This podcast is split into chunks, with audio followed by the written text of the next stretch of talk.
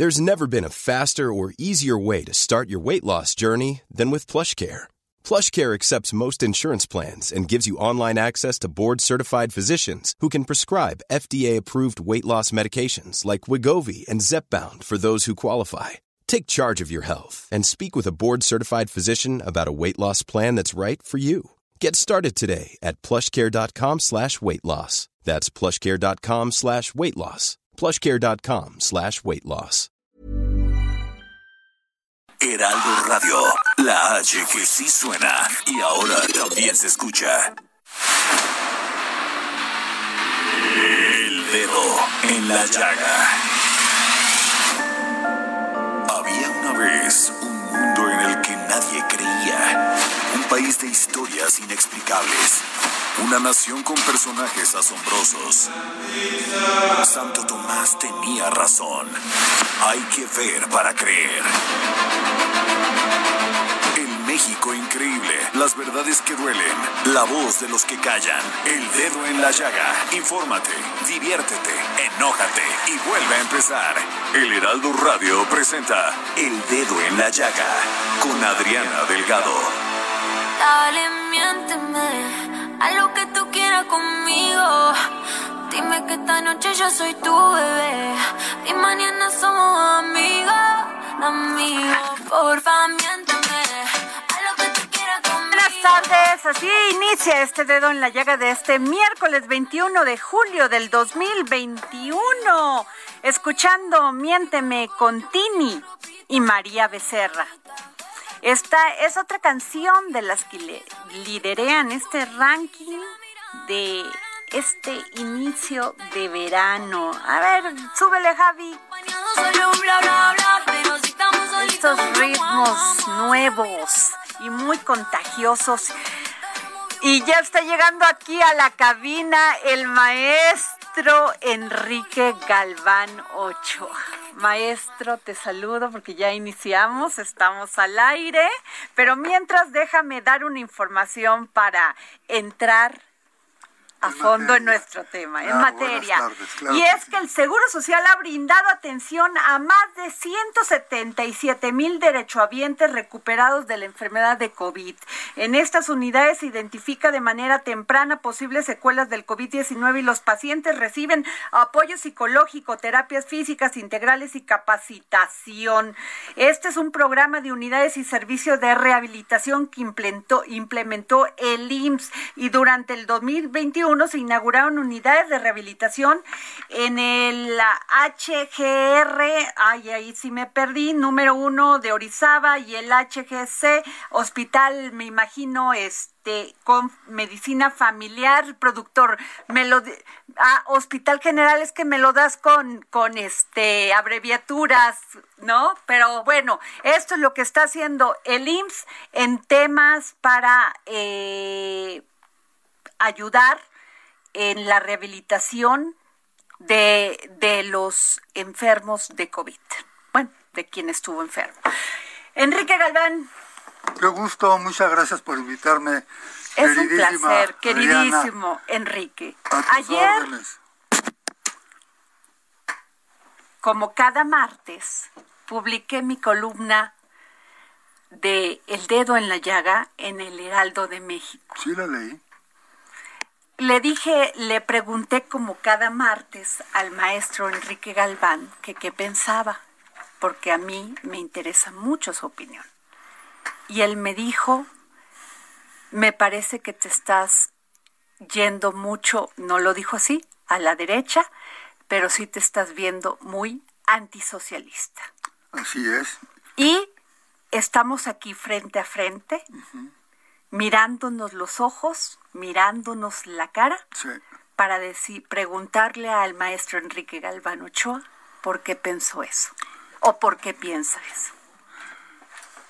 Pensé eso, Adriana, eh, con toda franqueza, porque leí en tu texto, que es eh, muy bueno, eso es aparte, eh, algunos clichés que se utilizan para denigrar al, al gobierno de Cuba sin eh, ir a un análisis eh, eh, más a fondo.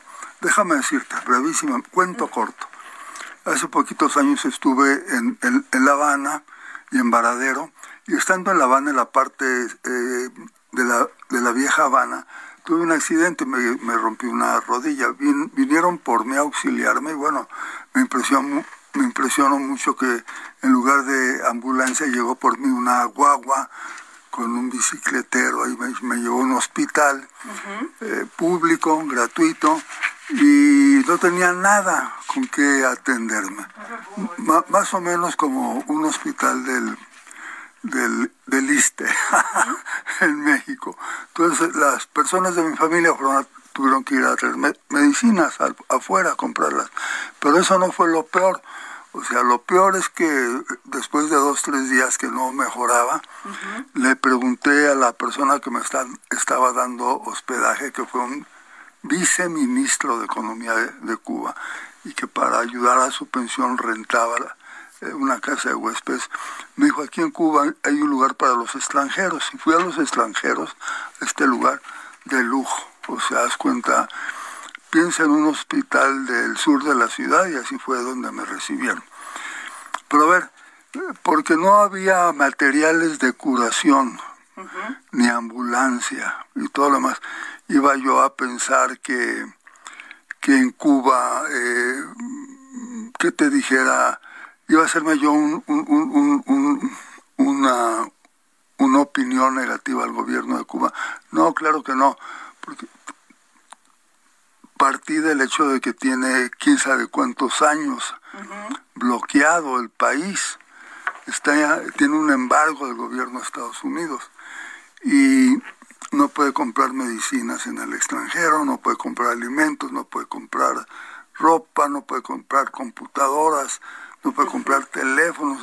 Digo, entonces hacen lo que pueden con lo que con lo que los deja hacer el, gobierno de Estados Unidos. Te voy a dar un dato adicional.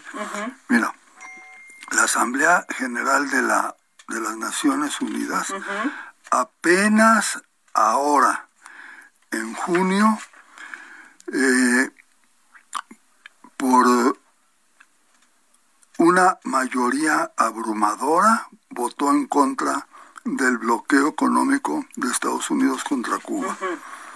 Y fueron 184 votos a favor y solamente dos en contra, Estados Unidos e Israel, y tres abstenciones, Colombia, Brasil y Ucrania. Entonces un país que, está bloqueado desde hace tantos años, bloqueado económicamente, pues cómo puede darle un mejor nivel de vida a su población.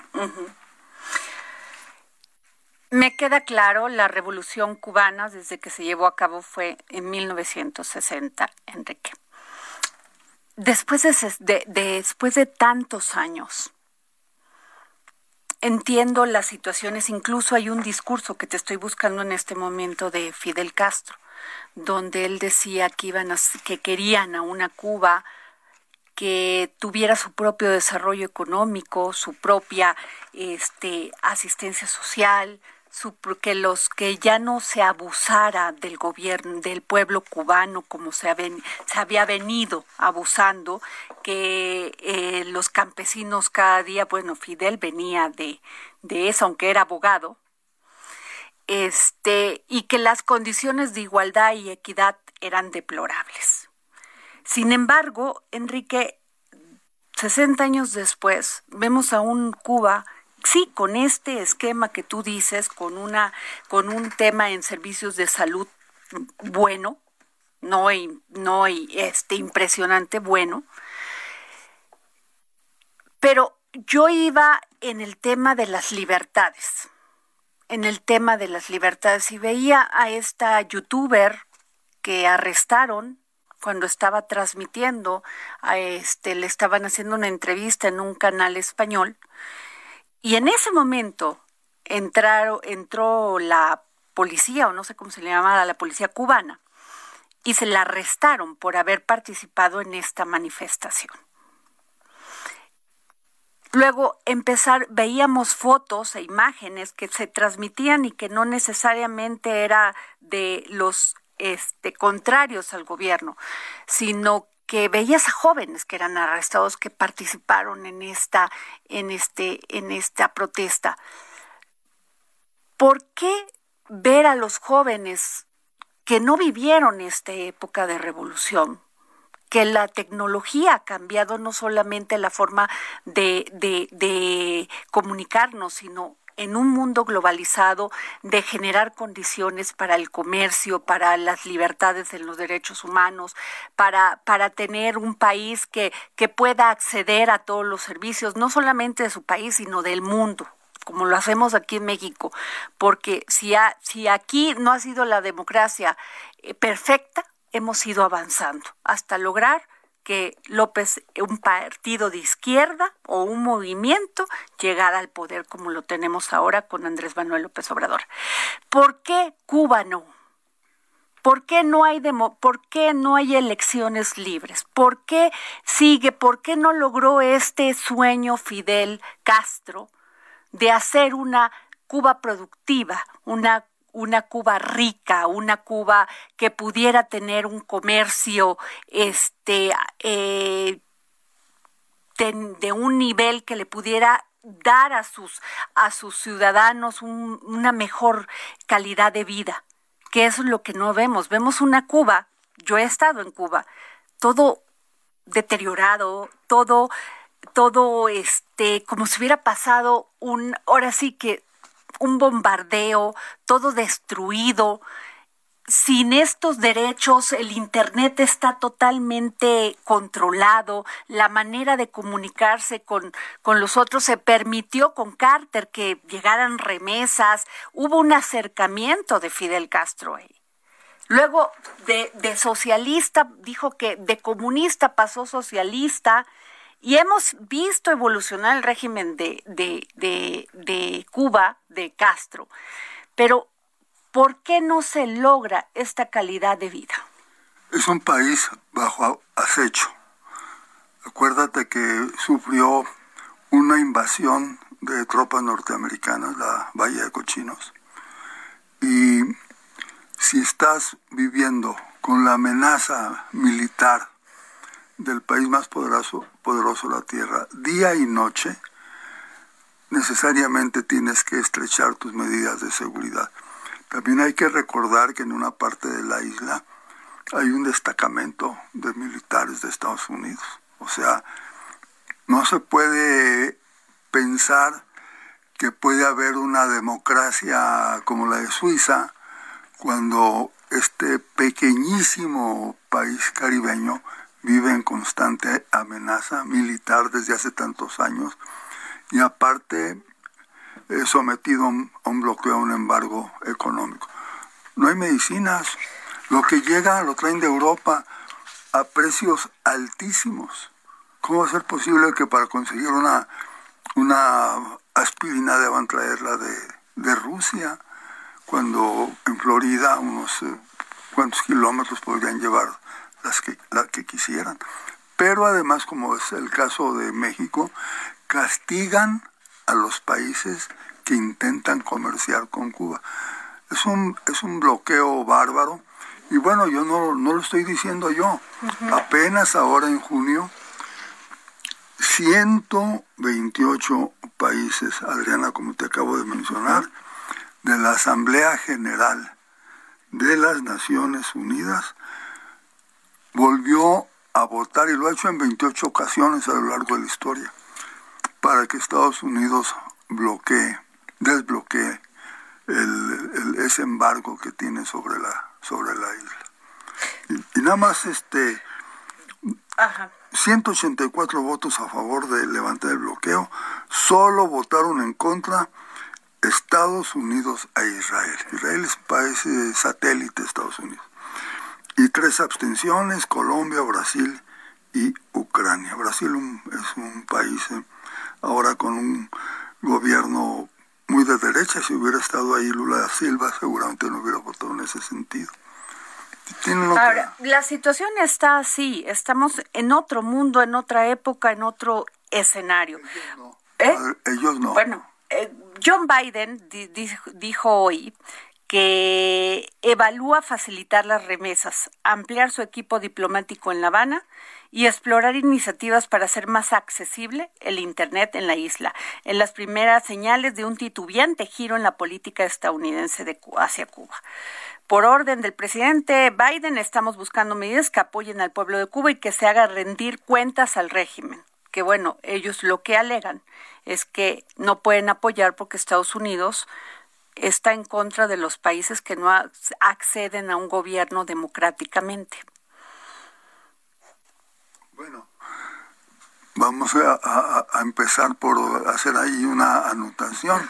¿Por qué Washington debe pedirle cuentas al gobierno de Cuba? Ya es lo que quieren hacer también con México. Ahora unos senadores que están protestando porque México quiere imponer su propia legislación en materia de, electricidad. Ya sabemos quiénes están atrás de los senadores hay, una asociación del rifle eh, en Estados Unidos que tiene un lobby compuesto por senadores y por representantes que sigue permitiendo la venta de armas a pesar de tantas masacres que ha habido. No, en primer lugar no tiene el señor Biden, con todo respeto, ningún derecho. Totalmente de acuerdo contigo, para imponer condiciones. Ahora, fíjate que hace unos años ya había un internet allí eh, más o menos eh, funcional, lo proporcionaba una compañía española y, lo han ido restringiendo en lugar de irlo ampliando. Eso, no me parece bien.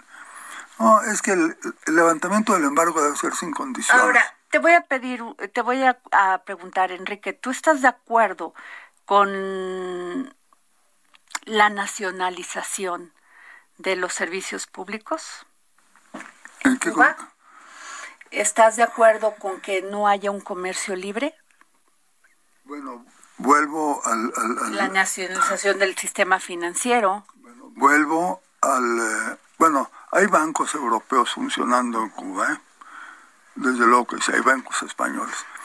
Pero vuelvo a lo mismo, un país que está al, eh, bajo acecho de una, bajo amenaza de ser invadido constantemente, desde hace muchísimos años, pues tiene que poner sus, eh, sus medidas de, de, autodefensa. Y de protección. O sea, fue invadido no hace tantos años y ahí hay un, un enclave militar de Estados Unidos. ¿Cómo puedes dormir tranquilo con esas amenazas? Eso me queda claro, pero no los aleja del mundo. Digo, le sirve al gobierno este que sea una isla pero no los aleja de un mundo donde, volvemos al mismo tema, hay un sistema, un mundo globalizado donde se comercia libremente, cada país tiene sus condiciones, bueno. no es el de Cuba. Pero entonces, ¿qué hacer, Enrique? No pueden vivir pues, fuera del mundo. Pues lo que hay que hacer es cumplir este llamado de las Naciones Unidas, que lo acaban de confirmar por 28 ocasión, Ahora, no tienen esto de Estados Unidos. Estados Unidos los bloquea. Digo, me voy a ver muy sencilla para poder entender. Estados Unidos los bloquea. Pero ¿por qué no acceder a las otras economías? Alemania, China, este, los países de América Latina. Porque castigan a esos países. Pero en América Latina, pero no en Europa. Los eh, españoles y los italianos, ahí los ves todo el desarrollo. Porque el tema es para América Latina y fue muy claro para, para México. Todo el desarrollo turístico que se ha hecho en Varadero, que es impresionante, es bellísimo, se ha hecho a base de inversiones italianas y sobre todo españolas. ¿Qué hacer, Enrique? Hay jóvenes protestando que quieren libertad, que quieren otro, otro, otra manera de participar políticamente. probablemente son jóvenes que nacieron después de la invasión. Claro, me queda claro, pero, pero, pero aquí hay jóvenes que nacieron después de la revolución, jóvenes que eh, nacieron eh, después del 68. Es, es que la respuesta es muy fácil, ya la dio Naciones Unidas, levantar el embargo. ¿Pero en qué, qué va a cambiar en Cuba? ¿Qué va a cambiar? Pues que va a poder comprar medicinas. Sí, pero, pero la gente no va a tener las libertades que está pidiendo, que haya democracia, que haya participación. Es que, es que una cosa va ligada a la otra. En cuanto haya allí eh, satisfactores, materiales, el gobierno tiene que ir aflojando progresivamente. Vamos a, eh, voy a, vamos a hacer un paréntesis, Enrique Galván, y es que Morena en el Senado busca aplazar y darle un respiro de 30 días a, la a las empresas para que regularicen la subcontratación de personal y que las medidas fiscales no entren en vigor el primero de agosto, sino hasta el primero de septiembre. Y tenemos en la línea a César Mayar, eh, abogado laboral de los que sí saben, Enrique Galván. ¿Cómo estás, César? Hola Adriana, ¿cómo estás? Buenas tardes. ¿Cómo ves esto, esto que está este, pues que ya está solicitando Morena? Pues mira, este, de hecho ya, ya, ya, ya caminó, pero es una circunstancia de carácter parcial porque el, la, promoción que hace eh, el senador Ricardo Mondial como el grupo parlamentario de Morena, Ajá. ¿sí? Es una iniciativa con el objeto de ampliar el plazo de inicio de vigencia en los artículos cuarto, quinto y sexto del decreto. Es decir, solamente ayuda en el ámbito fiscal. Si el cuarto va al Código Fiscal, el quinto a la ley del impuesto sobre la renta y el sexto a la del IVA. Lo que es criticable aquí es que no se les da un plazo, el gobierno sí se dio un plazo de un año para regular regularizarse.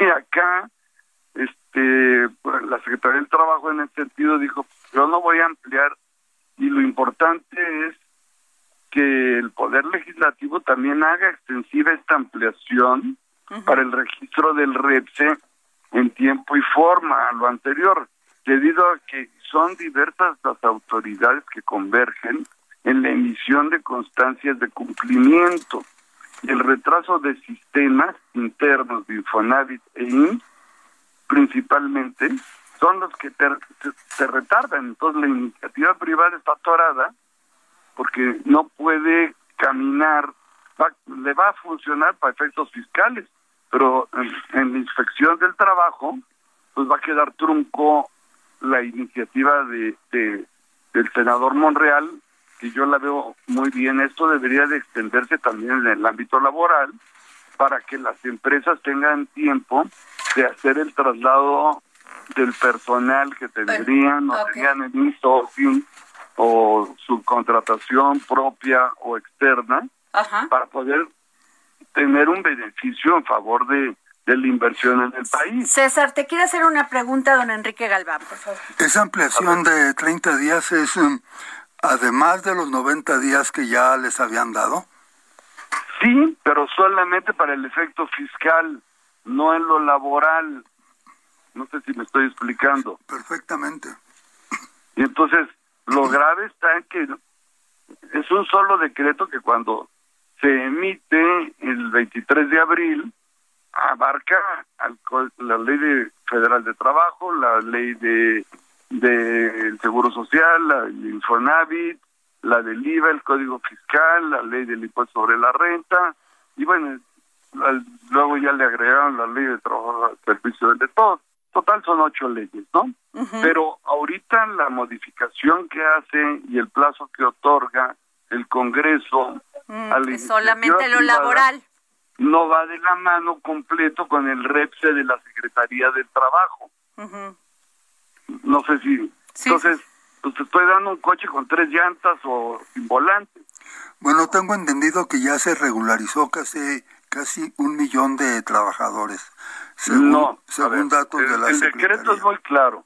Solamente afecta a la reforma fiscal, la ley del impuesto sobre la renta y la del IVA, pero no te da espacio en el REPSE para efectos de la Secretaría del Trabajo pero están regularizados ya, según la Secretaría del Trabajo. Muy poco, porque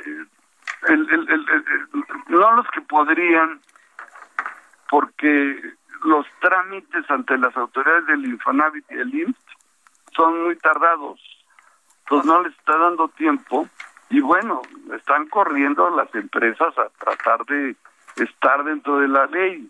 Entonces yo creo que eh, cuando tú generas un, un, un, decreto, una actividad dentro del, del Congreso, pues debería de ser completa, así como cuando se dictó se publicó en el Diario Oficial de la Federación el 23 de abril, ¿no? César, nos tenemos que ir. Muchísimas gracias por habernos tomado la llamada para el dedo en la llega, nos quedó claro. Bueno, gracias. espero haberle sido útil. Gracias. Gracias. Bueno, pues nos vamos, regresamos aquí al dedo en la llaga.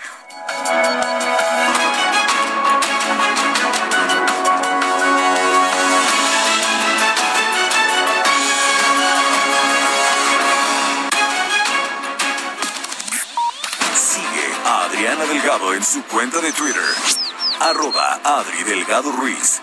Además, te invitamos a enviar tus opiniones y comentarios en texto o por mensaje de audio a través de WhatsApp al 55 2544 3334.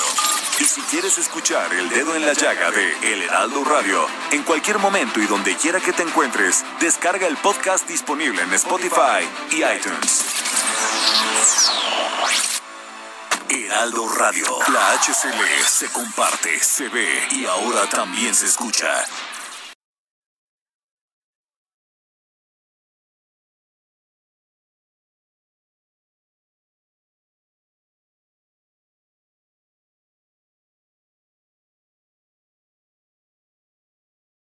Heraldo Radio. La HCL se comparte, se ve y ahora también se escucha. Sigue a Adriana Delgado en su cuenta de Twitter en arroba Adri Delgado Ruiz. Y envíanos tus comentarios vía WhatsApp al 55 25 44 33 34 o 55 25 02 21 04.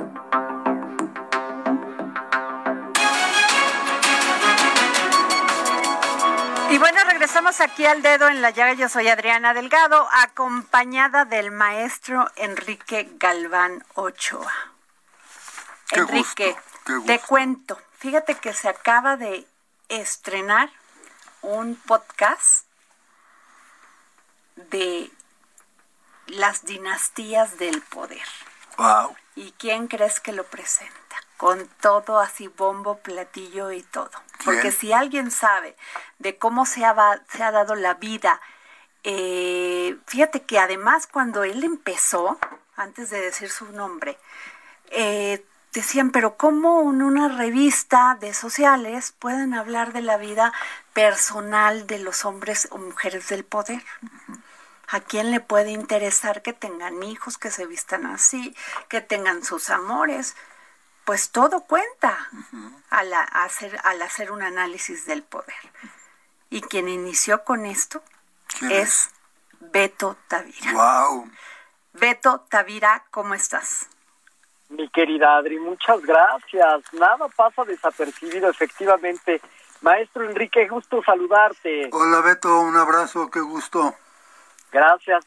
Sí, Adri, y la verdad es que eso te lo tengo que confesar, que yo se lo aprendí a mi querido maestro y amigo Carlos Monsiváis, quien me enseñó a su vez eh, que no debemos dejar nada desapercibido, que nada pase desapercibido, porque como bien lo acabas de señalar, todo aporta. Lo que uno trae puesto, con quién se casa, dónde vive, y si no, pregúntenle a la gaviota y su Casa Blanca que apareció en la portada de la revista Hola. Así es. Oye, Beto, qué buena iniciativa, qué buena propuesta para conocer más de cerca a través de tu voz y de tu periodismo del corazón.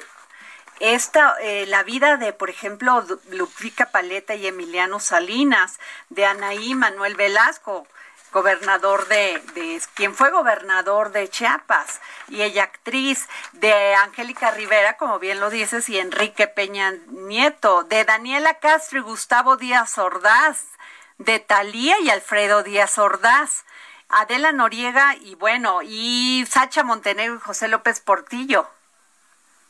Sí, Adri, así es. Fíjate que son nueve episodios, nueve capítulos, así los queremos llamar, de esta primera entrega, primera temporada de Dinastías del Poder, un podcast que el día de hoy precisamente se estrenó en la plataforma de podimo.com, que es una aplicación que uno descarga gratuitamente en su celular.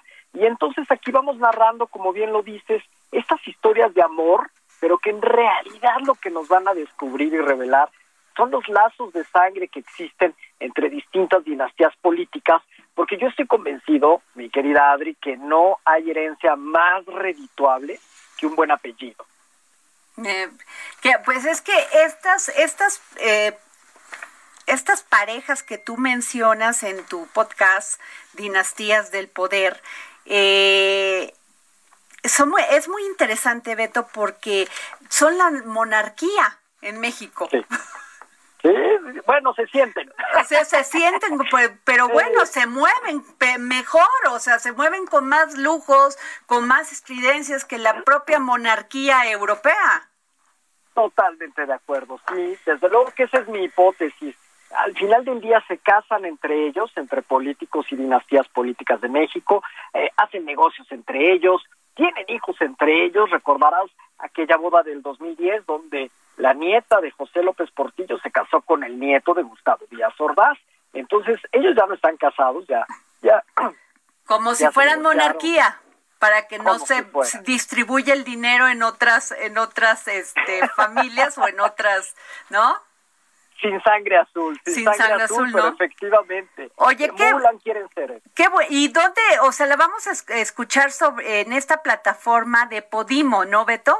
Sí, es súper fácil. Te digo que la aplicación es gratuita, una la baja en su celular y ahí nada más hay que poner podimo.com diagonal latam de Latinoamérica, diagonal Beto Tavira y entras directito a historias nunca contadas, porque tengo audios, Adri, que yo estuve guardando durante 14 años, entrevistas con Cecilia Ocelli, la ex esposa de Carlos Salinas de Gortari, entrevistas con Angélica Rivera, la gaviota, tenemos un audio donde el papá de Talía entrevista a Gustavo Díaz Ordaz.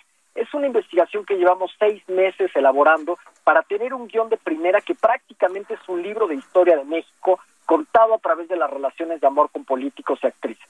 Oye, Enrique, y déjame decirte que Beto es autor del libro Las mujeres de Peña Nieto y Los Salinas, retratos de los cachorros del poder. Y tenemos un tráiler que me gustaría escucharlo sobre dinastías del poder. Ciudadanos y ciudadanas. Emiliano Salinas Ocelli, con sus 34 años bajo el brazo. Uy, no.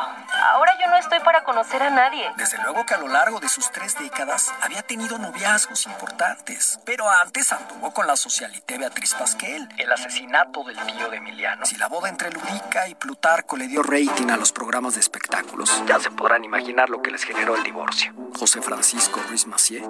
Los años en la cárcel del tío de Emiliano. El asesinato del candidato del PRI a la presidencia de México el poder y el dinero siempre abonan atractivo a la guapesa que ya de por sí se trae en el alma. Era muy cercana, muy buena con su hermana, yo tuve hermanas de los 12 años. Desde muy joven había sido testigo de la visita de sus familiares al infierno. Pero esta sería la primera vez que Emiliano Salinas Ocelli o simplemente supo que no hay herencia más poderosa que un buen apellido.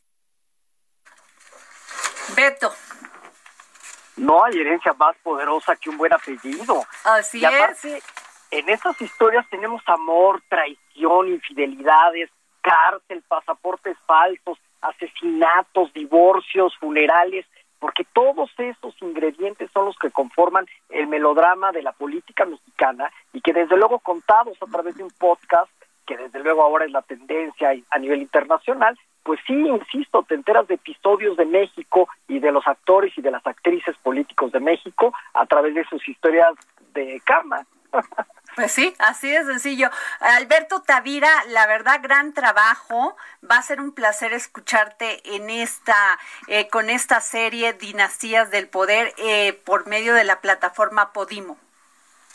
Sí, Adri, muchas gracias. Insisto, esta es la primera temporada la gente de España no puedo creer si ha sido todo un éxito. Pues es que les dije, aquí el morbo es muy atractivo, nos atrae conocer esas vicisitudes. Y entonces yo espero que próximamente podamos anunciar la segunda temporada de Dinastías del Poder. Muy bien, muchísimas gracias. Felicidades, Beto. Felicidades, nos vemos pronto. Gracias. Gracias, Enrique. Gracias, Adri y un abrazo a todo el equipo del Dedo. Te vamos a escuchar en Podimo, eh, Dinastías del Poder por Beto Tavira, Alberto Tavira. Bueno, y este, fíjate, Enrique, que ayer se dio a conocer una nueva corriente con plan para refundar el partido, o sea, el Partido Revolucionario Institucional. Ya viste que hace unos días pues hubo unos grupos de choque ahí afuera del, del PRI y hubo dimes diretes entre la dirigencia nacional y, Ulises Ruiz, para acabar pronto, de que si se debían este, ya dejar la dirigencia, que si no, que si este, habían perdido todos los este, estados, hasta los que ya se supone que tenían, pues ya Dios, ya los perdieron. Y pues le ha ido muy mal al PRI en esto. La verdad, ha venido de más a menos. Y tenemos al maestro Fernando Lerdo de Tejada, presidente y director de Estrategia Total y militante del PRI. Él encabezó ayer esta reunión. Ah, qué bien. Este Fernando, ¿cómo estás? Buenas tardes. Hola Adriana, qué gusto saludarte. Pues aquí muy bien acompañada por el maestro Galván Ochoa. Sí, Enrique, te mando un saludo también muy estimado y déjame saludar también a todo tu auditorio que es muchísimo, ¿eh?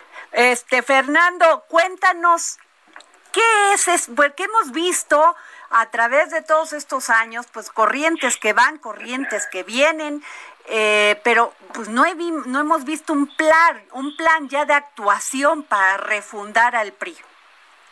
Mira, Adriana, déjame decirte que el diagnóstico que acabas de hacer es absolutamente certero. En este proceso electoral del pasado 6 de junio nos fue pésimo. Perdimos, como lo acabas de señalar, las ocho gubernaturas que gobernábamos. ¿A qué te digo de las 15 en las que contendimos, no? Sí. Pero, pero las perdimos todas. A nivel de los diputados solamente ganamos 11 11 y en dos estados, en Coahuila y en Nuevo León, de las 300 que estaban en contienda. ¿Qué te pleo platicar también de las presidencias municipales, de los congresos locales, etcétera? Entonces es clarísimo el diagnóstico social. Donde sigamos por ese camino, pues simplemente el PRI va a desaparecer.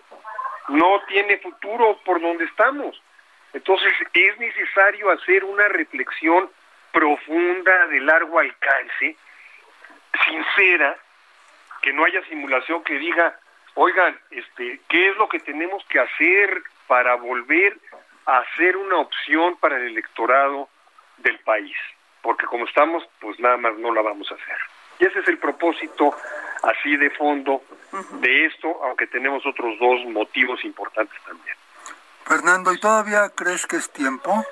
¿Todavía tiene una oportunidad de seguir viviendo el partido?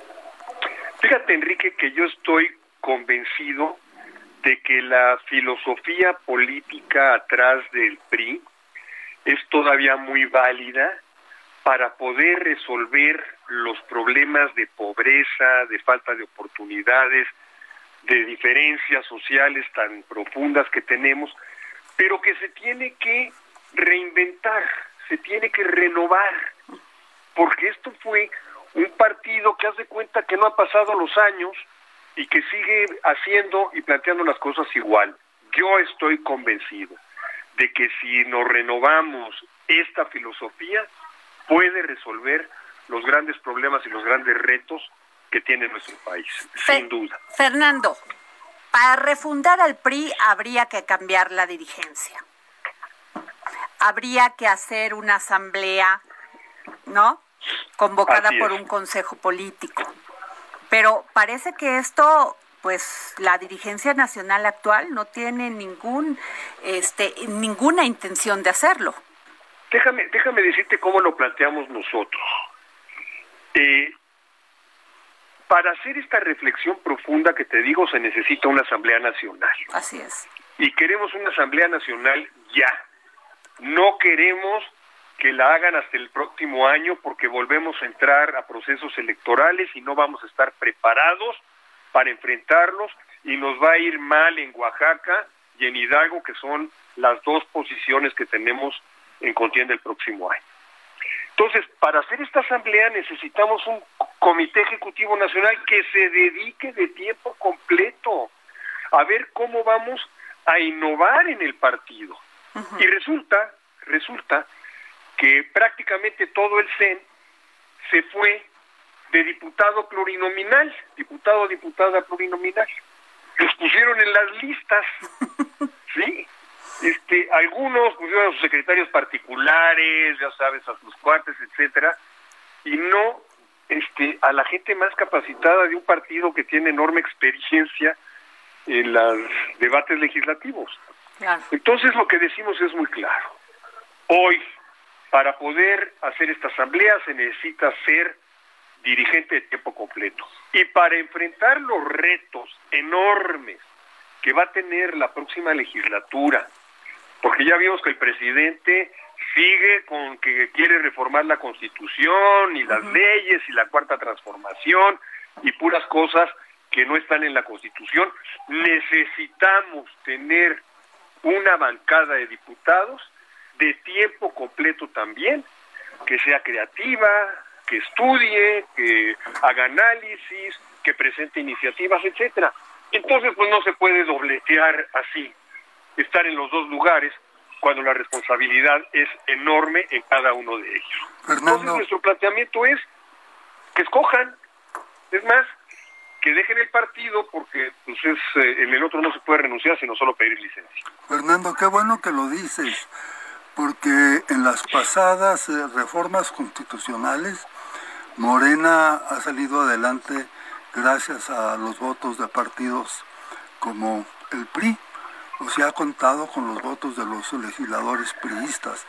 Y en estas eh, tres reformas que quedan pendientes para la segunda parte del eh, sexenio, me refiero a la que se refiere a la Guardia Nacional, a la electricidad y a la reforma del sistema electoral, también está contando ya desde ahorita con los votos del PRI.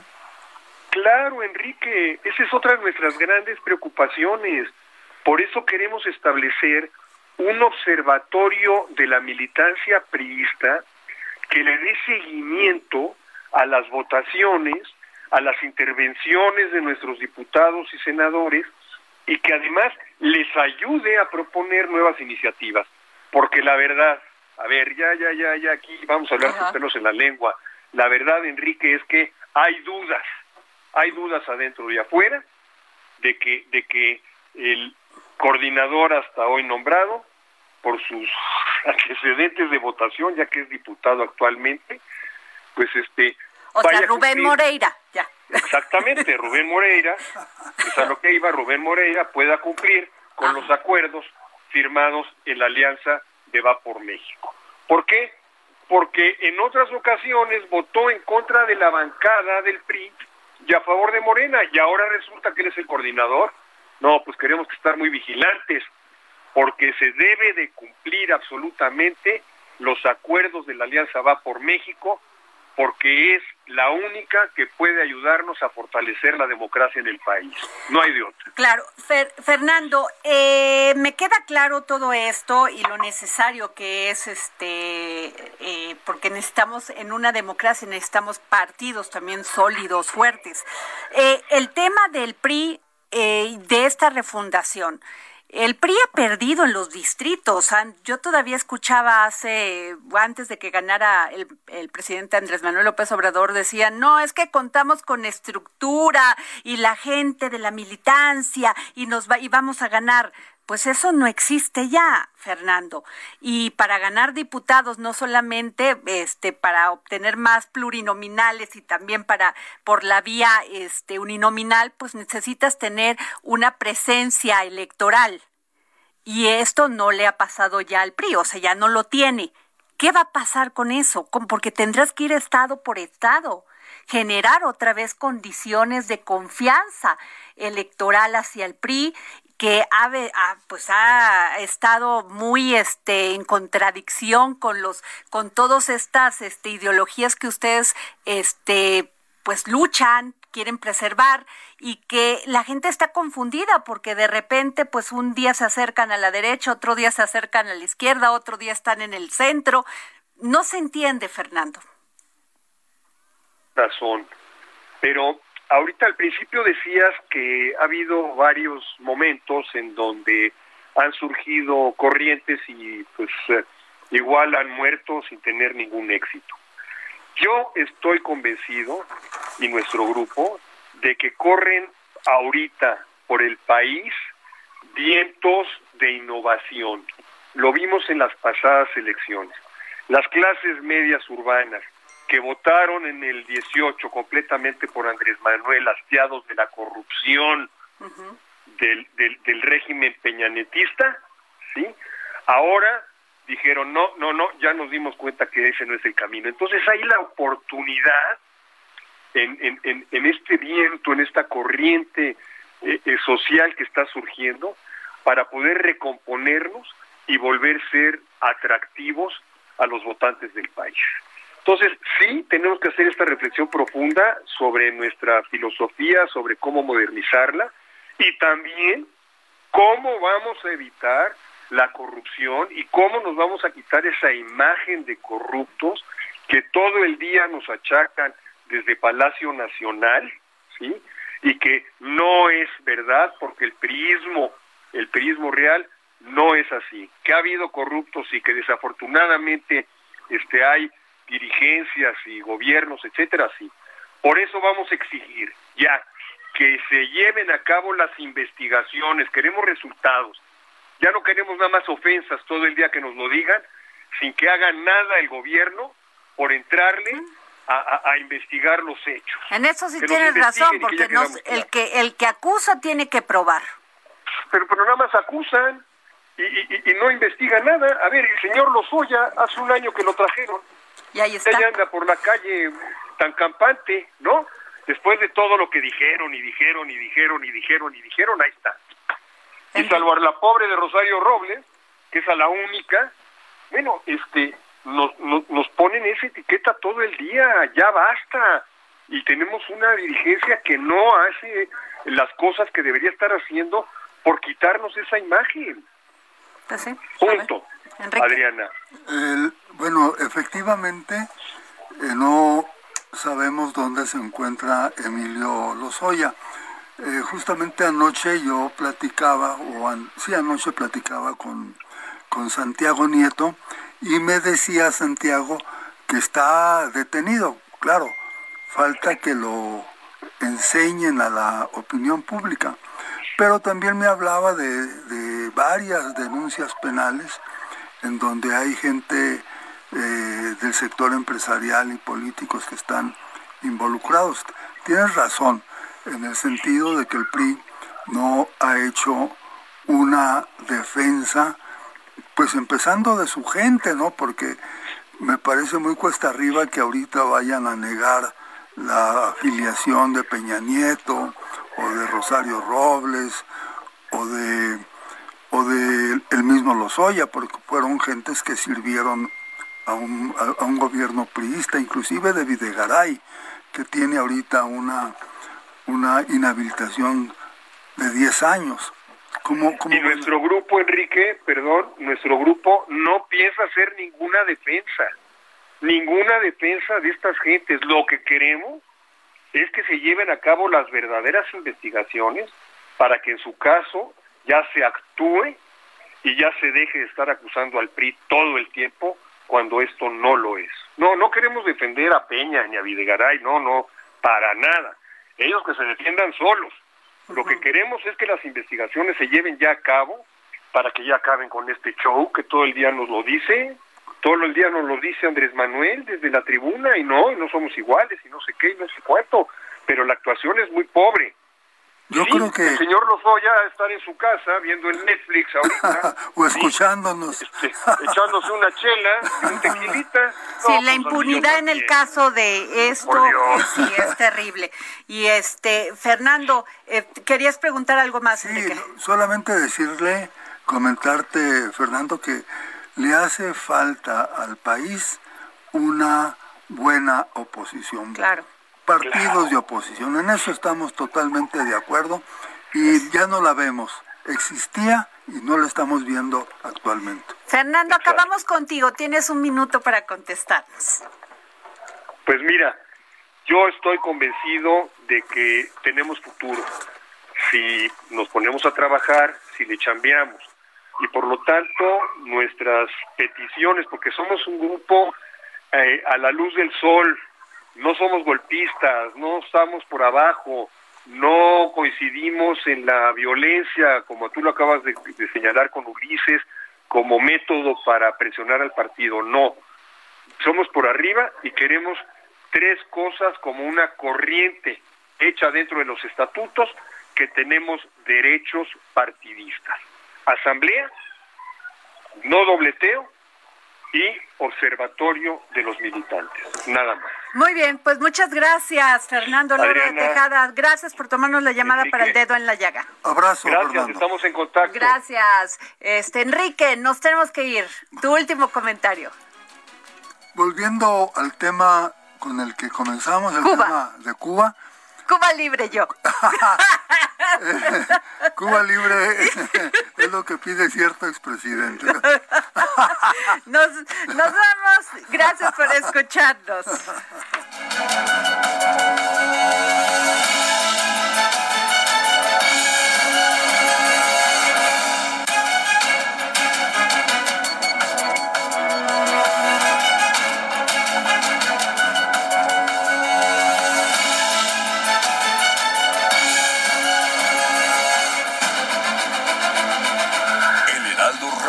presentó El Dedo en la Llaga con Adriana Delgado.